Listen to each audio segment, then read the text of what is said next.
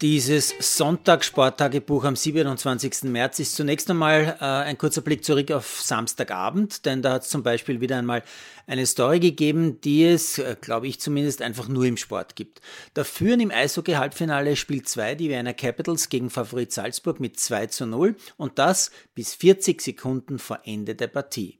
Und dann macht Salzburg in 40 Sekunden zwei Tore zum Ausgleich und gewinnt auch noch in der Verlängerung. Das muss man als Caps-Fan erst einmal aushalten. Zum Glück bin ich kein solcher. In der Playoff-Serie führt Salzburg jetzt jedenfalls 2 zu 0 in der Best of Seven Serie. Und noch ein Nachtrag betrifft meine Beobachtungen zum Länderspielabend. Da war unter anderem das Duell Holland gegen Dänemark am Abend. Und da sind zunächst einmal elf Holländer in Gelb und elf Dänen in blauen Trikots eingelaufen und äh, dazu auf der Brust ganz groß der Schriftzug Ukraine. Ein unübersehbares Zeichen aus der Welt des Sports an Menschen, die Krieg führen. Dann war das auch noch ein geiles Spiel. Nach etwas mehr als einer halben Stunde sind vier Tore gefallen und es steht schon 3 zu 1 für Holland. Und dann war es auch noch der Auftritt des Dänen Christian Eriksen. Ja, das ist der, der bei der Fußball-EM vor Live-TV-Kameras einen Herzstillstand gehabt hat, mitten am Spielfeld. Ich habe das damals vor genau 287 Tagen übrigens live gesehen, wie Eriksen plötzlich auf dem Spielfeld umgefallen ist.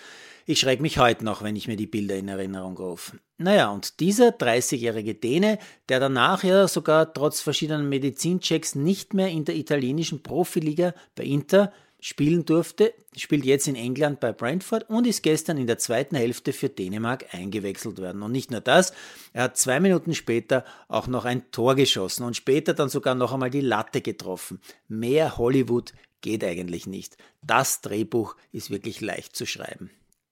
Womit ich jetzt endlich beim heutigen Sonntag bin, da habe ich mir natürlich das letzte Skifliegen der Saison angeschaut. Das war noch einmal großes Fliegerkino in Planica. Die Fliegerei hatte dann auch noch ein Happy End für Österreich als Team, denn trotz beängstigender Stärke vom Team Slowenien reicht es am Schluss gerade noch zum Gewinn des Nationencups für Österreich. Das letzte Fliegen gewinnt der Olympiasieger, also der Norweger Lindvik. Den Weltcup gewinnt der Japaner Kobayashi und die Österreicher gewinnen wahrscheinlich die Erkenntnis, dass ganz gut ist, dass die Saison jetzt endlich vorbei ist. Bester Österreicher am letzten Tag der Saison ist Michael Heiberg als Zehnter, Kraft wird Elfter. Und ein Gänsehautmoment war dann auch noch, als Severin Freund im ARD Live-Interview seine großartige Karriere für beendet erklärt hat. Der Severin aus Niederbayern, der darf stolz sein auf eine wirklich großartige Karriere. Unter anderem war er Team-Olympiasieger, Weltmeister auf der Großschanze, Skiflug-Weltmeister und 22-facher Weltcupsieger. Großteils übrigens unter Betreuung von österreichischen Trainern. Dann habe ich noch ein sehr nettes Interview mit der sehbehinderten Olympiasiegerin im Langlaufsprint, Karina Edlinger, im Sport am Sonntag gesehen, geführt von Oliver Polzer. Nachsehenswert in der ORF-Mediathek, würde ich sagen. Ziemlich skurril habe ich die zahlreichen Interviews von zahlreichen Ex-Fußball-Teamspielern zum Nichterreichen der WM gefunden, denn keiner von all denen hat sich vor diesem Entscheidungsspiel gegen Wales getraut, Kritik zu üben, und diese Kritik wäre lange vor diesem Spiel schon angebracht gewesen. Ja, und schließlich habe ich mir noch den Start vom Formel 1 Grand Prix angeschaut, eher unspektakulär, und dann die letzten zehn oder zwölf Runden, glaube ich. Und die waren nur deshalb spannend, weil Verstappen mit Hilfe einer kleinen Schummelei während eines Virtual, Virtual Safety Car Phase noch einmal ganz nahe an den Ferrari von Leclerc, der in Führung war, die ganze Zeit herangekommen ist.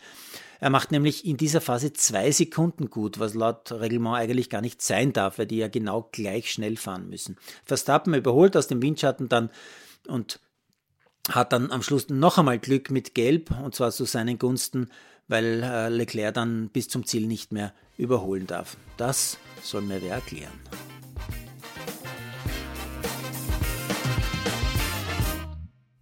Produziert von Malderino Chiesens.